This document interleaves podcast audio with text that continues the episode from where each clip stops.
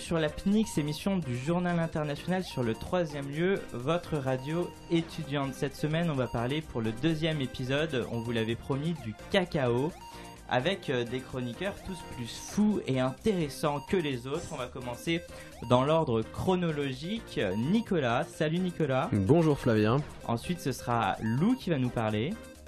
Salut. Et puis Kenza, enfin. Alors, cette semaine, du coup, cacao, j'aimerais savoir de quoi vous allez nous parler et les auditeurs attendent véritablement quels sont les sujets de vos chroniques. Nicolas, de quoi tu vas nous parler toi? Eh ben moi je vais vous parler du cacao comme euh, ingrédient clé de la croissance économique ivoirienne sur les marchés internationaux. Lou, ensuite, tu vas poursuivre. De quoi tu, tu vas nous parler? Alors moi, je vais poursuivre sur l'industrie de la transformation des fèves en Côte d'Ivoire et son développement. Et enfin, Kenza. Et du coup, moi, je pense que je vais me consacrer euh, sur le rapport entre la politique étrangère ivoirienne et la production de cacao. Merci beaucoup, Kenza. Mais d'abord, comme vous le savez, chers auditeurs, chaque semaine, on va écouter Hugo Joly et sa d'actualité internationale de la semaine. Salut Hugo. Bonjour à tous, j'espère que vous allez bien.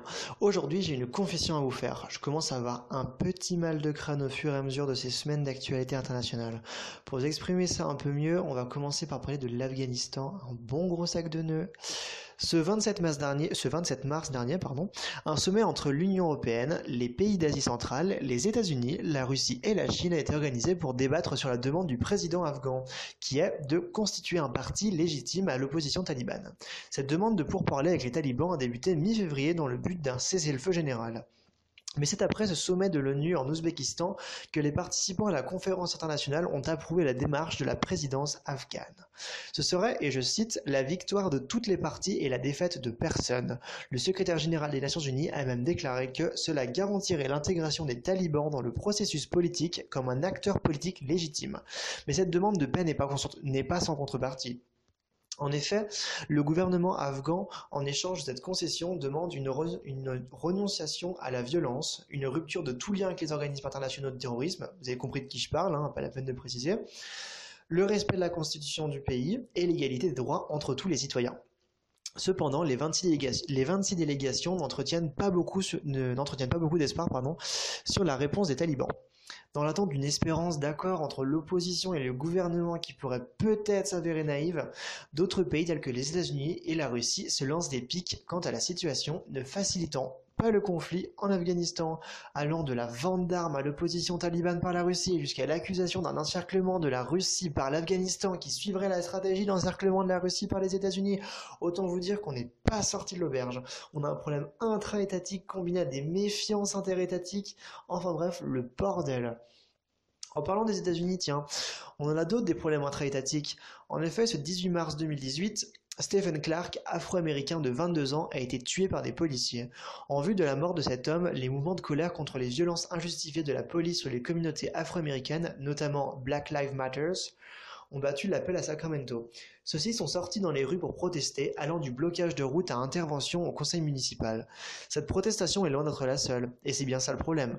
Selon le courrier international, dans les, villes, comme Ferguson dans le Missouri après la mort de Michael Brown en 2014, Bâton Rouge en Louisiane après le décès d'Alton Sterling en 2016 ou encore Milwaukee dans le Wisconsin après la mort de Sylvie Smith, également en 2016. Nous voyons donc qu'il ne s'agit pas d'un cas isolé.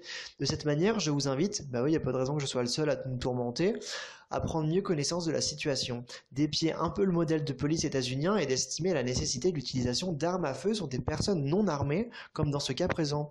Je vous invite également à vous renseigner sur le mouvement de Black Lives Matter, né en 2013. Je vous invite à cela dans le but que vous puissiez non pas incriminer bêtement la police ou juger arbitrairement la situation en raison des mouvements de contestation, mais bien pour que vous puissiez juger de manière plus posée sur les raisons et les conséquences qui ont mené à cela. Autrement dit, quelle place accorder aux armes dans la société, quel degré d'armement pour la police, en prenant en compte également les raisons de ceci et en s'informant sur les raisons du mouvement contestataire, peut-être arriverons-nous un jour à réduire ces morts inutiles qui détruisent cohésion sociale et égalité entre les êtres humains. Donc dans la continuité d'égalité, d'intégration de faits sociaux dans la société, on va donc terminer avec l'Islande sur le sujet de la circoncision. Tout commence avec la loi de 2005 qui a interdit l'excision. Elle précède la potentialité d'une nouvelle loi portant sur l'interdiction de la circoncision. En effet, ce projet de loi va être soumis aux députés islandais d'ici le début de l'été. Ce texte porte sur l'interdiction non pas arbitraire mais pour des raisons de santé publique et en vue de l'intérêt de l'enfant. Oui, l'Islande voudrait faire émerger une loi portant sur l'interdiction de la circoncision hors de toute nécessité ou besoin médical. Pour vous faire un petit topo sur l'excision de la circoncision, je vais vous scinder ça en deux parties. En matière d'excision, cela porte sur l'appareil génital féminin. Elle consiste en l'ablation de plusieurs parties de l'organe, soit par l'ablation d'une partie du clitoris, ou entièrement, et ou le capuchon qu'il recouvre, soit par la suture des petites ou et grandes lèvres. Et pour les cas les plus extrêmes, on a la suture de toutes les lèvres ainsi qu'une suture de l'entrée vaginale ne permettant que la sortie des fluides menstruels. En matière de circoncision, cela porte sur l'appareil génital masculin et consiste en l'ablation partielle ou complète du prépuce, laissant à nu le gland. En bref, euh, mis à part ce petit côté physique, c'est là que les choses vont commencer à se compliquer. On peut pour l'orchidée masculine, oui, orchis en, Grèce, euh, en grec pardon, signifie le pénis, donc on va parler d'orchidée, c'est quand même un peu plus joli. Il y a plusieurs controverses. L'OMS et ONU-SIDA préconisent une circoncision en matière de prévention des maladies sexuellement transmissibles. Mais bien sûr, cela ne remplace pas le port du préservatif. Et de l'autre, on a le côté juridique qui se réjouit un peu moins des vertus de la circoncision. Si vous voulez, outre la pratique euh, à finalité thérapeutique, cette pratique est surtout religieuse et traditionnelle. Elle se fait par conséquent sous forme de rituel, pas forcément, voire rarement, consenti par l'enfant en question. C'est dans cette optique-là que le Conseil de l'Europe s'arrache les cheveux portant sur l'enfant et sur la sexualité, enfin sur sa sexualité et sa vie future il doit être librement consentant à cette circoncision. Par contre, en matière d'excision, c'est là que c'est un peu moins sujet à controverse. Hein. L'opposition met en exergue plusieurs, euh, arguments. Euh, par exemple, mutilation humiliante euh, pouvant gravement atteindre le plaisir et la sexualité chez la femme, mainmise du groupe social sur les individus, conditions sanitaires que représente cette opération qui n'est que rarement respectée, aux complications que ces mutilations entraînent sur le corps de la femme. Bien que cette liste non, exhaustive témoigne bien que l'excision ne se balance pas du tout sur le même pied de chaise que la circoncision, et c'est d'ailleurs pour ça que cette pratique est interdite dans une bonne partie des pays du monde. Enfin voilà, sortons de cet aparté, revenons un peu au sujet. Le problème qui se pose sur l'interdiction de la circoncision non médicale porte sur la question religieuse. En effet, les communautés juives et musulmanes le vivent plutôt mal, un peu comme, et je cite selon Le Monde, persécution des individus pour des motifs religieux effectivement, le débat est alors posé. Qui des droits de l'enfant ou de son consentement ou bien de la pratique traditionnelle et rituelle doit céder devant l'autre? C'est un sujet à controverse qui, à mon avis, ne doit pas être pris à la légère. Même si les pratiques sont à risque sanitairement parlant pour l'enfant, cette interdiction par la loi risque de heurter les fondements même des religieux et la tolérance de ces religions au sein de la société. Sur ce, avec toutes ces informations, je vous laisse déterminer non pas qui a raison ou qui a tort, mais bien comment concilier les droits de l'enfant et sécurité sanitaire avec fondement des traditions religieuses. Enfin, tout ça pour vous dire que j'en ai plein le cul, euh, la tête, et que je vous laisse sur cela. Paix, amour et adelphité. Merci Hugo, toujours intéressant et rigolo. Euh, on te retrouve la semaine prochaine. On va poursuivre sur notre thématique le cacao avec une première chronique de Nicolas. Tout à fait. Alors historiquement, le cacao a toujours joué un rôle majeur dans l'économie de la Côte d'Ivoire, euh, suivi par le café, la noix de cajou et l'or. S'agissant de la noix de cajou, il faut savoir que la Côte d'Ivoire a été en 2015 le plus gros producteur mondial devant l'Inde. Quel lien avec le cacao? Bah, On voit derrière ce qui peut passer pour un détail qu'elle dispose en fait, euh, la Côte d'Ivoire, d'une place importante sur les marchés mondiaux de matières premières. Les exportations de la Côte d'Ivoire sont largement dominées par les produits agricoles qui représentent environ 60% du total de ses exportations, devant les produits pétroliers qui représentent 13% de ses exportations. Sachant que le cacao et ses dérivés représentent à eux seuls 40% de la valeur globale des exportations ivoiriennes chaque année. Nicolas, j'ai quelque chose à te demander. As-tu des chiffres? Oui, Flavien, je sais que tu aimes les chiffres et j'ai des chiffres. La Côte d'Ivoire a exporté entre 2016 et 2017 1 900 000 tonnes de fèves de cacao, contre environ 100 000 de moins l'année précédente et 300 000 de moins entre 2014 et 2015. La production augmente, euh, comme tu peux le voir régulièrement d'année en année, sans forcément que la demande suive, ce qui peut parfois poser problème, comme Lou l'expliquera tout à l'heure dans sa chronique. Et justement, tu vas me demander qui sont les principaux importateurs de cacao ivoirien. Qui sont les principaux importateurs de cacao ivoirien, Nicolas? Alors pour te répondre, en tête de liste on retrouve les Pays-Bas qui importent à eux seuls 10% du cacao ivoirien, suivi par les États-Unis à 8%, la Belgique, l'Allemagne et la France qui en importent environ 6% chacun. À l'échelle du continent africain, l'Angola est le premier client de la Côte d'Ivoire avec 4% de part de marché, de peu devant le Nigeria et l'Afrique du Sud, deux autres géants économiques de l'Afrique subsaharienne qui sont à 3% chacun. Derrière ces chiffres, on remarque déjà que la majorité des acheteurs de fèves de cacao, qui vont transformer le produit brut en différents dérivés de chocolat, mais pas que, sont principalement en Europe ou aux États-Unis. Il y a une chose que je viens de remarquer là. Les Pays-Bas importent 10%. Tout à fait. Ah, c'est étonnant parce que c'est un petit pays finalement. Bah, c'est surtout un pays dans lequel euh, de grosses firmes euh, de transformation de chocolat en fait sont implantées et, historiquement ça a longtemps été le cas. Euh, dès le 19e siècle et le, développement de, la transformation de cacao qui, à l'époque n'était pas encore en, Afrique subsaharienne mais en Amérique du Sud, en Amérique centrale. bon, les explorateurs venaient d'Espagne et des Pays-Bas principalement et ainsi du Portugal etc. Et des villes comme Amsterdam, etc., étaient un gros carrefour économique. Et les, premiers chocolatiers euh, étaient implantés là-bas. Pas évidemment avec les mêmes techniques aujourd'hui, mais ça allait rester. Donc, donc les, les, les, les Hollandais ne mangent pas euh, à eux seuls 10% euh, de, du cacao mondial. Hein, Je ne pense pas, non. Il y en a quand même une partie qui revendent derrière, oui. Tout à fait. Distribution. Mais du coup, sur ce que tu nous disais, j'aimerais bien savoir dans ces pays-là, la, Côte d'Ivoire, le Ghana, je crois, qui achète des fèves de cacao alors, euh, les plus grosses entreprises qui sont derrière les États que j'ai cités, qui achètent le, cacao ivoirien, euh, ghanéen, indonésien, etc., sont ce qu'on appelle les Big Six, euh, Mars, Mondelez, Nestlé, Ferrero, Hershey's ou encore Lindt, qui se partageaient en 2016 la transformation de plus de la moitié de la production mondiale de cacao, 60%, hein, comme je l'avais expliqué dans ma chronique précédente sur ce sujet. Pour information, alors quelques marques que vous croisez dans votre quotidien et qui appartiennent toutes à ces groupes, Mars détient aussi Sneakers, Malteser, Skittles, Twix et Milky Way. Et dans les produits chocolatés, Mondelez détient aussi Lu, Milka, Suchard, Oreo, Bevita, Poulain, Toblerone, Côte d'Or, Mikado, Granola, Pepito ou encore Pims. D'ailleurs, le, cacao ne sert pas à faire que du chocolat. Hein. Depuis le 19e siècle, les industriels savent presser les fèves pour obtenir du beurre de cacao, qui est utilisé pour le chocolat évidemment, mais aussi dans beaucoup de produits pharmaceutiques et cosmétiques comme la crème solaire ou encore les baumes à lèvres qu'est-ce qu'il faut en retenir alors bah, Ce qu'il faut retenir en fait, c'est que la constante dans le marché mondial du cacao et par extension du chocolat, c'est que la transformation, la valeur ajoutée au produit, n'est pas du tout opérée par et dans les pays producteurs en grande majorité. Cette constante est peut-être en train de disparaître progressivement avec l'apparition d'usines de torréfaction qui sont implantées localement par des grands groupes comme C'est moi ou des initiatives plus locales et équitables, ce dont parlera Lou dans sa chronique. Et euh, à quel point le cacao permet à la Côte d'Ivoire de plus se développer par rapport à ses voisins Alors historiquement, hein, ça a été la clé du développement économique de la Côte d'Ivoire. C'est justement ce que va expliquer Kenza euh, en détail tout à l'heure dans sa chronique.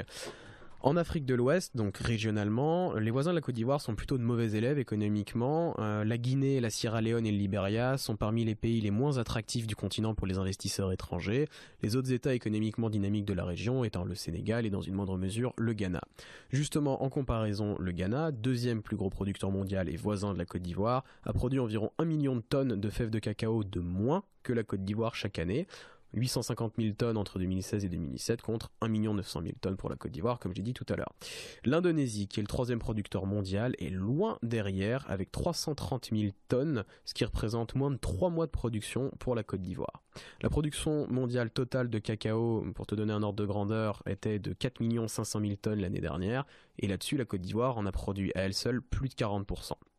Et pour l'année en cours, là, qui, a débuté en octobre-novembre 2017, on a déjà une augmentation de 18% des exportations euh, de fèves de cacao. Et ce renforcement constant des exportations attire évidemment les investisseurs. Euh, là, on a 400 millions d'euros d'investissements qui sont prévus en 2019 pour la construction d'un nouveau terminal portuaire à Abidjan par les groupes Bolloré et Maersk. Maersk étant la plus grosse compagnie mondiale de transport par container. Économiquement, la Côte d'Ivoire en 2017, c'est le cinquième pays le plus attractif pour les investisseurs en Afrique, derrière le Maroc, l'Égypte, l'Algérie et le Botswana. Et depuis plusieurs années, c'est aussi le cinquième plus gros taux de croissance de PIB du continent. On visualise tout de suite un problème. Est-ce que le fait que parce que est-ce que le fait que le Ghana et la Côte d'Ivoire, le fait qu'ils soient voisins, ne produit pas un petit peu une concurrence presque malsaine, une velléité presque de guerre économique entre deux voisins qui devraient être euh, amis? C'est vrai qu'on peut se poser la question puisqu'ils produisent tous les deux euh, énormément de, cacao. Hein. c'est le premier et le deuxième producteur mondiaux et ils sont côte à côte. Mais au contraire, finalement, le, seul différent qui les a véritablement opposés récemment ne portait pas du tout sur euh, sur de l'économie, enfin pas pas directement en tout cas sur une production de ressources, mais euh, sur une frontière maritime entre les deux pays. Et l'incident est vite passé entre Alassane Ouattara, président de la Côte d'Ivoire depuis 2011, et son homologue ghanéen, qui se rencontrent régulièrement pour des accords économiques et maintenir des relations cordiales entre D'ailleurs, euh, c'est tout récent, le 27 mars 2018, donc il y a 3-4 jours, il y a eu une nouvelle rencontre entre les deux hommes qui a entraîné la signature de la déclaration euh, d'Abidjan sur le cacao entre le Ghana et la Côte d'Ivoire.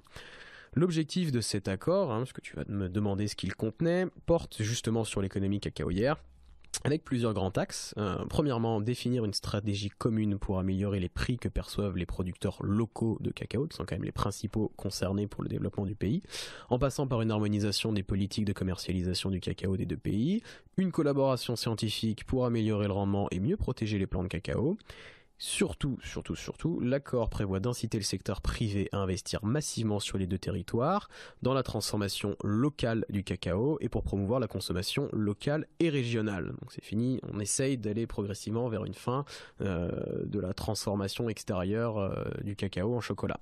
Il va donc falloir suivre de près les effets de cet accord. Merci beaucoup Nicolas pour ta chronique. C'est toujours un plaisir.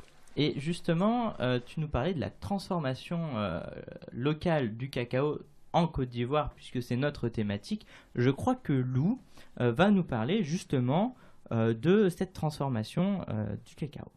Oui, tout à fait. Alors d'abord, je voudrais revenir un peu sur le contexte de la, de la création de, cette industrie de transformation et de la filière du cacao en Côte d'Ivoire. Alors pour commencer, par exemple, je ne sais pas si vous connaissez le Conseil Café Cacao. Non, je, non. je connais pas trop là. Alors tu vas nous l'expliquer? Alors je vous l'expliquer, mais très brièvement, parce que le but de ma chronique, c'est pas de rentrer dans les détails de euh, ce que c'est que le Conseil Café Cacao, mais en somme, c'est un organe de régulation et de stabilisation de la filière Café Cacao qui a été fondé par le gouvernement ivoirien en 2011 dans le but en fait de régler les différents problèmes et abus qu'ils ont pu constater donc on, imagine, on comprend que tu rentres pas dans les détails puisqu'on pourrait y consacrer des heures de discussion déjà. Ça, ça pourrait faire l'objet d'une émission entière. En fait, si je vous en parle aujourd'hui, c'est parce qu'au début du mois, ils ont déclaré qu'ils allaient suspendre un de leurs programmes qui visait à aider la production et ils vont le suspendre pour la période de 2018 et de 2019. Alors la raison, eh bien, elle est simple, c'est que l'offre mondiale est jugée trop importante et elle a entraîné le prix de la fève vers le bas. Donc pour vous donner un exemple un peu plus concret, euh, sur ces dix dernières années, la production nationale de cacao est passée de 1,6 million de tonnes à 2 millions de tonnes. Mais la demande, elle, n'a pas augmenté du tout, ce qui fait qu'en fait, elle est bien en deçà de l'offre. Mais on, imagine que cette régulation euh, que, le Conseil euh, Café Cacao va entreprendre va avoir un impact sur les entreprises de cette industrie. Effectivement, comme en fait leur objectif est de maintenir la production entre 1,7 et 1,8 millions de tonnes, les multinationales comme Semois, Ferrero ou encore Coco Berry s'inquiètent des retombées économiques. Mais en fait, cette euh, initiative du Conseil Café et Cacao vient du fait aussi qu'ils tiennent ces multinationales pour responsables de la chute du prix de la fève et ils remettent en cause le, quasi-monopole de ces géants du chocolat dans le monde. C'est-à-dire, euh, comment ça une remise en cause? Bah, En fait, pour revenir à l'échelle locale et donner un exemple un peu plus précis, en 2014, en Côte d'Ivoire, le groupement d'intérêt économique des petites et moyennes industries et des coopératives exportatrices de café cacao, donc en somme un groupement d'opérateurs de cacao et de café, et leur président Raymond Kofi ont dénoncé le fait que les petits producteurs locaux n'étaient pas vraiment représentés au sein du conseil café cacao, puisqu'en fait leur représentation se faisait par le biais d'une multinationale. Mais malgré en fait le fait qu'ils aient soulevé ce problème, en 2016, on s'est rendu compte que la situation n'avait pas vraiment évolué, que la récolte était toujours bien au-dessus euh, de la demande en fait, et que donc les, exportateurs qui n'avaient toujours pas les, mêmes moyens que les multinationales pour se protéger sur le marché avaient encore dû baisser leur prix. Et que font parce qu'on s'imagine qu'elles doivent faire quelque chose. Que font les institutions ivoiriennes pour remédier à la situation qui doit toucher évidemment la population euh, ivoirienne? Alors justement, en fait, euh, la déclaration qu'a fait le Conseil Café Cacao au début du mois vise à une refonte de la filiale, mais sans exclure pour autant les multinationales. C'est-à-dire qu'en fait, si là, sur le but de mon explication, les multinationales ont été montrées comme euh, très décriées, certaines d'entre elles ont tenté de revaloriser le, ca- le cacao ivoirien. On a pu se rendre compte notamment que le groupe français CEMOA, en 2016, avait ouvert une usine de transformation à Abidjan. Comment ça, ils essayent de revaloriser le cacao ivoirien? Plus simplement, ils vont apporter une valeur ajoutée aux produits ivoiriens. C'est-à-dire que c'est pas une initiative isolée de la part du groupe CEMOA, c'était une initiative du gouvernement ivoirien qui euh, voulait euh, commencer en fait à introduire l'industrie de la transformation de la fève de cacao pour donc ajouter cette valeur ajoutée dont j'ai parlé aux produits ivoiriens. Et le groupe CEMOA avait lui-même plusieurs fois montré sa volonté d'améliorer la filiale et les conditions de travail des planteurs en Côte d'Ivoire, notamment par son programme de transparence qui en fait est un programme de développement durable. Et dans la continuité de ce projet, ils ont fait un accord avec le gouvernement ivoirien et ils ont ouvert une usine de transformation au Côte d'Ivoire, justement euh, dans le but d'apporter cette euh, valeur ajoutée à un produit qui sera donc transformé et non pas exporté avant tran- transformation. Alors avec ce projet, effectivement, euh, le grand groupe CEMOA avait été décrit comme le bon élève de la filière qui s'inquiétait de la situation économique et sociale de la filière du cacao en Côte d'Ivoire. Mais bon, euh, cela reste tout de même à nuancer. Pourquoi nuancer? Ben, il faut quand même rappeler que c'est moi, sur euh, ce secteur-là en Côte d'Ivoire, n'a qu'un seul concurrent, ce qui lui donne quand même une situation de quasi-monopole qui a été dénoncée par euh, les producteurs locaux. Et on l'a expliqué un peu tout à l'heure, mais en fait, cette situation de quasi-monopole permet à ces mois de fixer ses prix et de forcer tous les petits producteurs à aligner leurs prix. Et en fait, ben, la chute du prix de la fève de cacao continue. Euh, puis il faut aussi se souvenir quand même que le groupe CEMOA, c'est un grand groupe et qu'il n'est pas illogique euh, qu'ils essayent de, de protéger un peu leurs intérêts. Et on peut souligner par là que certains euh, se sont demandé en fait si l'ouverture de cette usine de transformation n'était pas simplement un gros coup de pub pour le groupe. Parce que les fèves transformées par le groupe CEMOA à Abidjan, en fait, ne représentent que 5% des fèves produites en Côte d'Ivoire. Donc le manque à gagner pour la Côte d'Ivoire reste relativement important. C'est la grande question, c'est ça. Euh, y a-t-il des initiatives ivoiriennes pour le cacao ivoirien? Alors tout à fait, en 2017, euh, en réaction à ces, à ces questionnements et à cette euh, industrie en fait de transformation, un chocolatier, un chocolatier ivoirien, Emmanuel Gbaou, s'est associé avec une coopérative de Yamoussoukro et ils ont créé ensemble la coopérative Ecoya et la firme Instant Chocolat. Alors en fait, le projet euh, dont je vais vous parler euh, tout de suite est un projet à la fois économique et social. Sur le plan économique, leur but est d'installer des chocolateries dans les milieux ruraux afin que les cultivateurs et les producteurs touchent directement le fruit de la plus-value de leurs produits par une transformation locale et de faire du chocolat Ecoya aussi un produit compétitif euh, en le vendant à entre 40 et 50% moins cher que les multinationales, mais tout en permettant aux producteurs d'être rémunérés au tiers du prix de la tablette de chocolat, tandis que les multinationales aujourd'hui ne les rémunèrent qu'à 10% de ce prix. Ah oui, donc pour les producteurs locaux. euh, C'est une sacrée différence. ouais. Ça fait une sacrée différence et peut s'expliquer euh, par euh, bah, tout simplement le monopole des multinationales et les prix d'import-export, etc. Et euh, sur ce projet, il y a aussi un grand pan social quand même que M. Kpaou compte mettre en œuvre, puisqu'il euh, souhaite faire travailler une centaine de femmes dans chacune des 2500 coopératives qu'il a pour projet de monter d'ici deux ans. Il déclare en fait par ce biais vouloir donner un exemple aux femmes et leur donner une autonomie. Alors ce qu'on entend ici par un exemple et une autonomie, c'est euh, en fait, c'est tout simplement parce que en Côte d'Ivoire, on a constaté que dans les milieux ruraux, aujourd'hui, il existait encore une grande précarité du travail des femmes. Alors certains pourront vous expliquer ça par euh, le modèle encore très patriarcal des milieux ruraux, on va pas là non plus rentrer dans les détails parce que ça pourrait faire l'objet d'une émission complète. Mais ce qu'il faut retenir ici, je pense, c'est vraiment que son projet s'appuie à la fois sur une réalité économique qui est la mauvaise rémunération des producteurs et euh, aussi des prix faramineux pour le consommateur et il veut mettre en place donc du chocolat sur un marché équitable et une réalité sociale qui est que euh, l'introduction en fait des industries de transformation en Côte d'Ivoire créerait de l'emploi et une plus-value à ce produit qui seraient donc déjà transformés. Et selon lui aussi, cette création de nouveaux emplois pourrait permettre euh, à toute la population féminine d'accéder à un travail et euh, donc de, euh, de, de D'acquérir un peu plus d'autonomie, c'est voilà ça et- exactement et de combler un peu les inégalités hommes-femmes. Puisque dans le, le souci euh, qui se trouve encore dans, dans beaucoup de pays, c'est que les hommes sont au travail et que du coup les, les femmes dépendent financièrement, si j'ai bien compris, euh, de, de leur mari, c'est ça? Il y a une véritable volonté justement de, de la part du gouvernement ivoirien et de la plupart des gouvernements des, des pays d'Afrique subsaharienne de, de mettre fin à ces, à ces inégalités, en tout cas de les réduire au maximum, justement en faisant la promotion euh, de, de l'emploi et, et de, de l'autonomisation des femmes. Un mot pour finir, Lou? Alors pour finir, je tiens quand même à rappeler que ce projet n'est pas complètement euh, développé. Ils sont encore en recherche de financement pour terminer euh, le développement de leur entreprise. Et donc si ça vous intéresse, allez y jeter un œil. Et euh, aussi, euh, même si ça semble être une initiative isolée, je pense quand même que ça montre la position de la Côte d'Ivoire et un- la réelle volonté de changement en fait qui naît dans le pays, dans la filière du cacao. Et peut-être que cette initiative poussera les autres producteurs ivoiriens à se lancer eux aussi.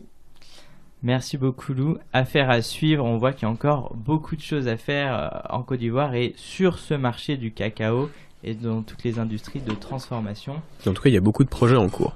Oui, donc on a hâte de, suivre euh, sur ce qui va se passer. Toi, euh, tu vas nous parler de quelque chose de- d'encore un petit peu différent, un point de vue différent, puisque tu vas nous parler de la politique étrangère et du cacao, c'est ça? C'est exact, mais d'abord je vais commencer par une question. Alors, Flavien, Lou et Nicolas, euh, selon vous, qu'est-ce qui fait connaître la Côte d'Ivoire à l'étranger de façon générale? Hmm, Moi j'ai un truc là, enfin un truc, ils vont pas être contents si je les appelle un truc. Euh, L'été notamment, j'écoute Magic System, je crois qu'ils sont ivoiriens, c'est ça? Exactement, effectivement, oui.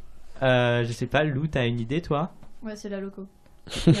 La nourriture, la nourriture en premier. Ah ouais la Bah, nourriture. c'est la base. La base. Et toi Nicolas, t'as quelque chose Ah, le, le football, euh, la Coupe d'Afrique des Nations remportée par la Côte d'Ivoire en 2015, euh, c'était quand même assez phénoménal. Didier Drogba. Il y était pas, mais oui, Gervinho, Yaya Touré, c'était magnifique. Mais du coup, on reste dans le divertissement, c'est ça? Ouais, ça Toi, c'est tu voulais apporter- divertissement et moi je veux passer du coup à qui fait réellement la puissance d'un pays, c'est-à-dire l'économie. Alors, L'argent, l'argent.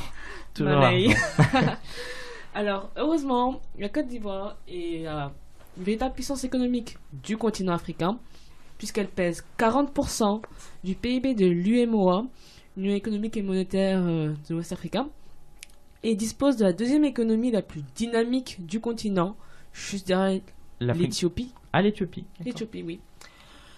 Et donc, euh, bah, tout ça, c'est fortement lié au fait qu'elle est la première puissance productrice de cacao au monde, puisqu'elle produit 40% du cacao mondial à elle seule. C'est quand même énorme.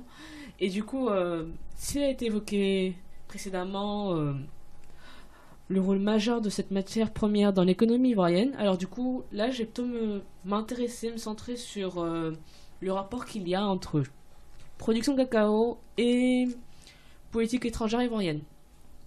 On a hâte d'entendre ça. Euh, L'impact de l'économie sur la politique étrangère ivoirienne, ça doit être euh, intéressant et bourré d'anecdotes. Et oui, et bon d'abord, euh, tout d'abord je pense qu'il est important de préciser que lorsqu'on se penche sur l'étude de la dialectique politique étrangère ivoirienne, production de cacao, on remarque qu'il y a plus tendance à ce que ce soit la production de cacao qui impacte les relations extérieures de la puissance africaine plutôt que l'inverse. Est-ce que tu aurais des illustrations Euh, oui, bien sûr. Et là, Kenza commence à peindre. oh mon dieu, je viens de faire cette blague. Faudra la couper au montage, Oui, celle-là. on la coupera. Non, Oui. Elle est très rigolote et très innocente. Excuse-moi, Kenza, continue. Et du coup, euh, Tu l'as perdu. Mais oui, il est perturbé. Bravo, désolé. bravo Fabien. Je- Un jour, coup, je je ferai vais des vous présenter montages. des moments clés importants d'évolution historique de la production euh, de cacao. Alors déjà, euh, une fois l'indépendance acquise le 7 août 1960, date très importante, la Côte d'Ivoire a connu une période de forte croissance économique et de stabilité politique, qui a été reconnu par la postérité comme le miracle ivoirien, et ce qui fait qu'on appelait même à l'époque les États-Unis d'Afrique. Et cette croissance tirait son origine de plusieurs spécificités de la société ivoirienne, notamment des cultures de rente créées sous le pouvoir colonial français de cacao et de café. Alors, euh, du coup, on va vraiment avoir une forte hausse de la production de cacao qui sera notamment liée à la mise en place d'une politique libérale par le président ivoirien de l'époque, Félix Houphouët-Boigny. Et du coup, euh, voilà, cette politique euh, libérale va se caractériser par une large ouverture du pays aux capitaux et aux hommes, avec d'une part une alliance avec des firmes d'origine coloniale, des appels aux investisseurs étrangers, et d'autre part un appel massif à l'immigration pour assurer la production justement du cacao, étant donné que le pays était très faiblement peuplé en 1960, on était, il y avait 2 millions d'habitants, et du coup euh, c'est grâce, grâce à cet appel massif à l'immigration, du coup euh, il y aura pas mal de d'agriculteurs. D'immigration euh, en Côte d'Ivoire, oui, d'agriculteurs du coup. Euh, Il y a une forte hausse de la population. Il faut savoir, Kenza l'a dit, hein, en 1960 c'était 2 millions d'habitants. Aujourd'hui, la Côte d'Ivoire, vous savez à peu près combien il y a d'habitants? 24 millions. 24 millions, tout à fait. Ouais. Ah, ils, ils, ont multiplié par 10 la population. Par 12, mais c'était pas loin. ah, les maths. Ma prof de maths euh, doit se mordre les doigts. Excuse-moi, décidément je ne fais que te couper. T'inquiète. Alors, euh, du coup, Kenza, quel est le sort euh, de ces immigrés Excuse-moi de t'avoir coupé. T'inquiète pas. Bah, du coup, bah, ces immigrés, bah, du coup, dans le cadre de la politique de libéralisation, bah, ils auront quand même des droits, un droit, je mets bien un droit entre guillemets, d'accéder à la terre, à des emplois publics et de participer aux différentes élections. Donc voilà, franchement, c'était une politique. Euh, bienveillante d'accueil. Sauf que malheureusement, dans les années 80, le prix du cacao s'effondre et avec lui, la politique bienveillante d'accueil.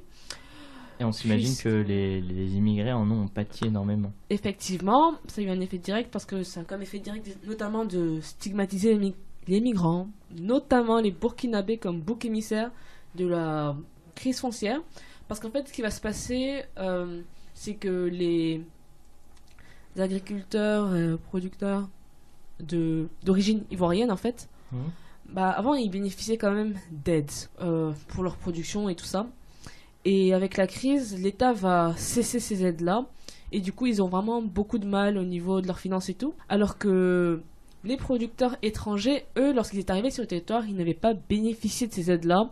Et du coup, ils avaient su euh, faire prospérer voilà, leur production sans ces aides. Avec des capitaux étrangers. En tout cas, ils arrivaient à avoir un taux de rentabilité supérieur à, aux productions locales qui, elles, étaient subventionnées par l'État ivoirien. Jusqu'à ce que dans les années 80, les, les politiques internationales de, de, la Banque mondiale et du FMI, les, les politiques d'ajustement structurel, mettent fin à, à, ce protectionnisme un petit peu euh, du gouvernement vis-à-vis de ses producteurs euh, et qu'on se retrouve dans un marché totalement euh, libéralisé. Du coup, euh, les séjours en Côte d'Ivoire, ce sera plus un droit pour les étrangers. Ils seront exclus de la citoyenneté au suffrage et pire encore, ils verront refuser la propriété terrienne par une loi foncière de 98, sachant que ces immigrés installés depuis des décennies vivaient de l'exploitation de ces terres. Du coup là, bah, les deux exemples, enfin les deux cas précis que je vous ai montrés précédemment, ceux des années 60 puis des années 80, on voyait l'influence de la production de cacao sur la politique étrangère, mais du coup, pour le coup, l'exemple prochain, je vais, je vais plutôt faire l'inverse.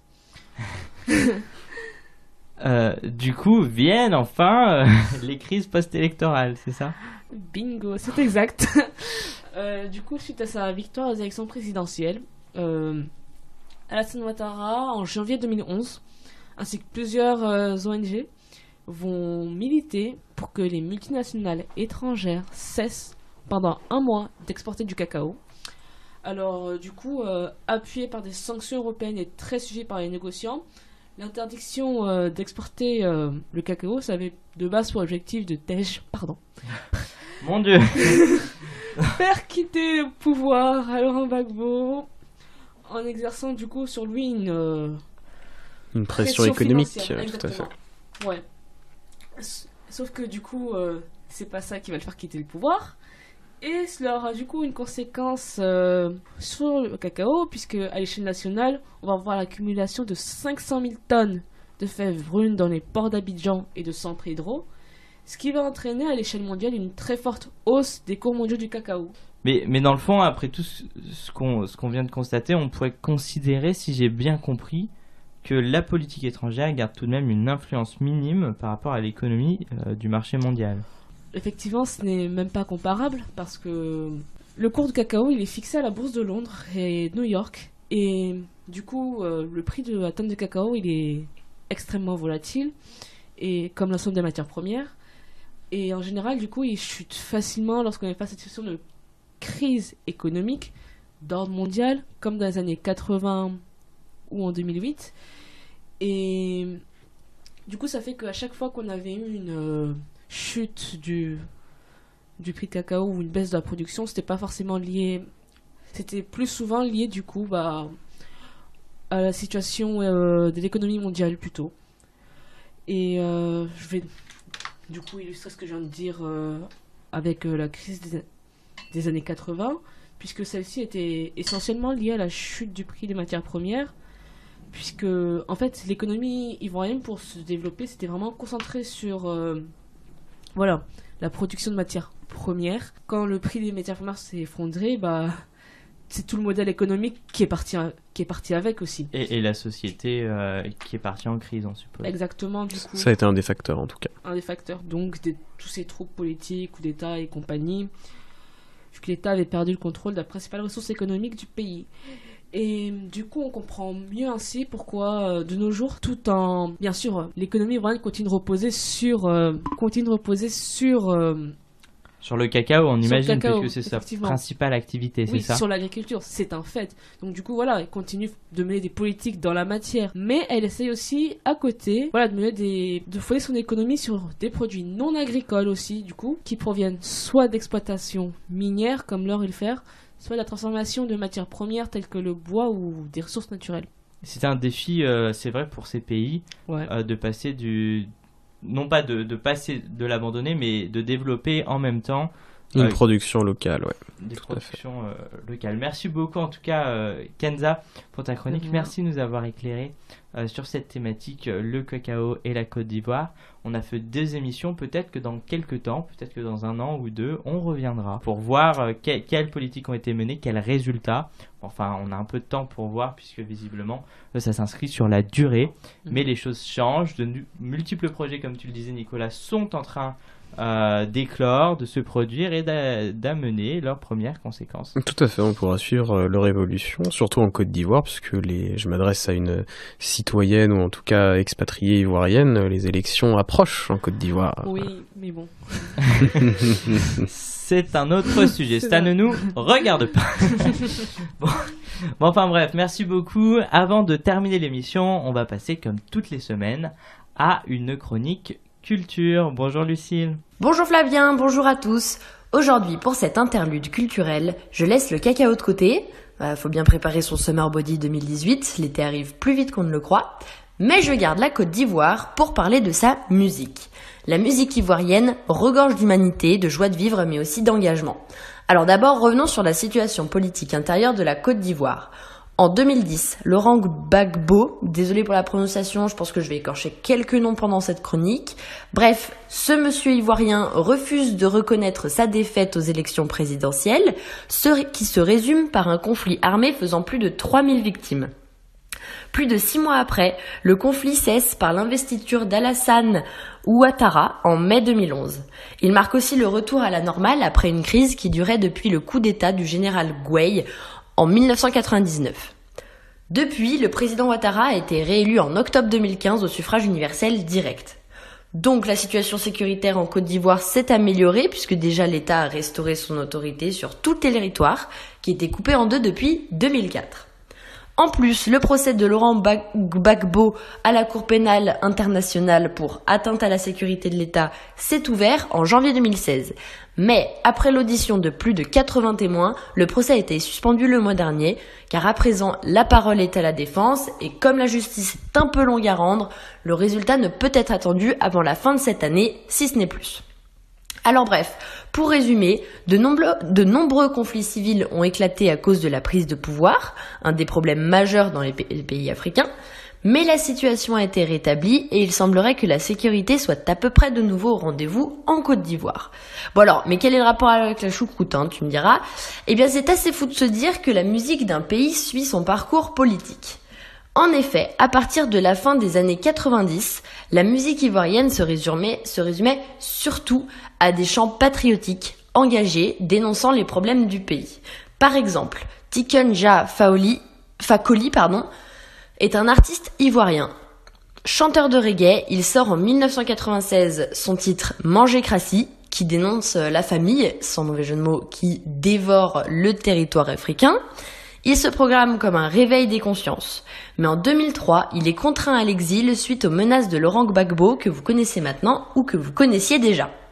Après sa chute, Tikenja Fakoli revient en Côte d'Ivoire où il sort un, album révolutionnaire assumé nommé African Revolution.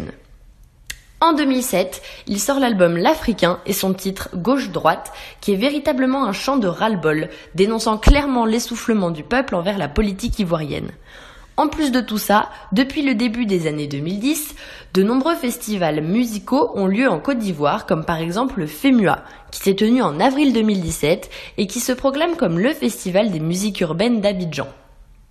Tikenja Fakoli, dont on a évoqué l'œuvre tout à l'heure, était présent, lui y voyant une occasion de faire encore passer des messages, notamment avec son dernier titre Troisième dose, une invitation pour le peuple ivoirien à s'engager, mais aussi en dénonçant la démocratie instaurée qui, selon lui, n'en serait pas une.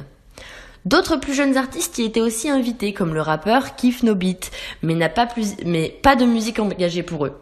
On passe clairement d'une musique ivoirienne engagée à une musique ivoirienne enjaillée, saoulée par la politique, heureuse que les conflits se soient apaisés et que une jeunesse venue pour profiter.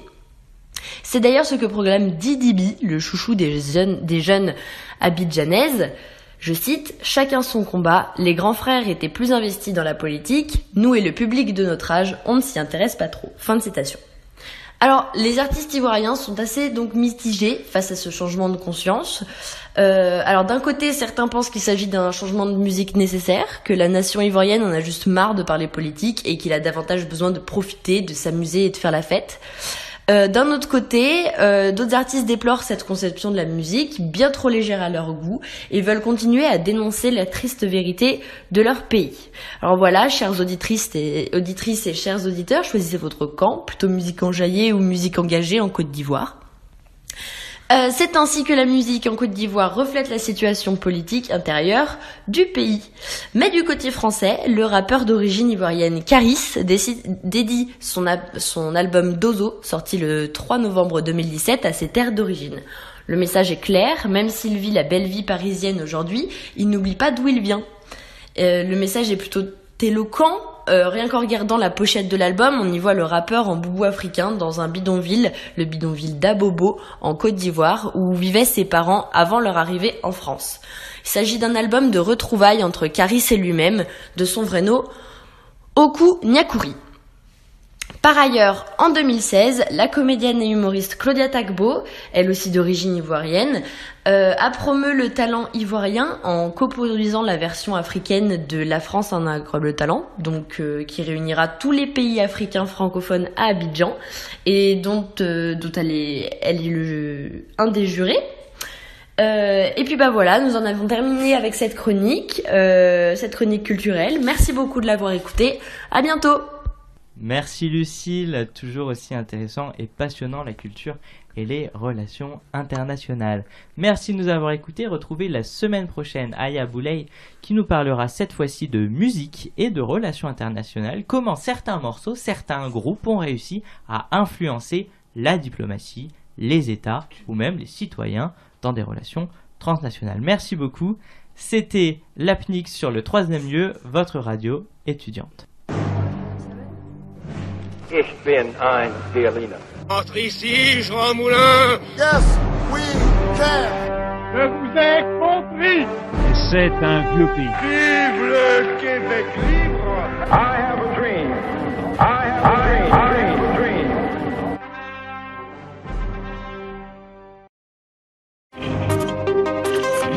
Ich bin ein Berliner. Entre ici, Jean Moulin Yes, we can. Je vous C'est un vieux.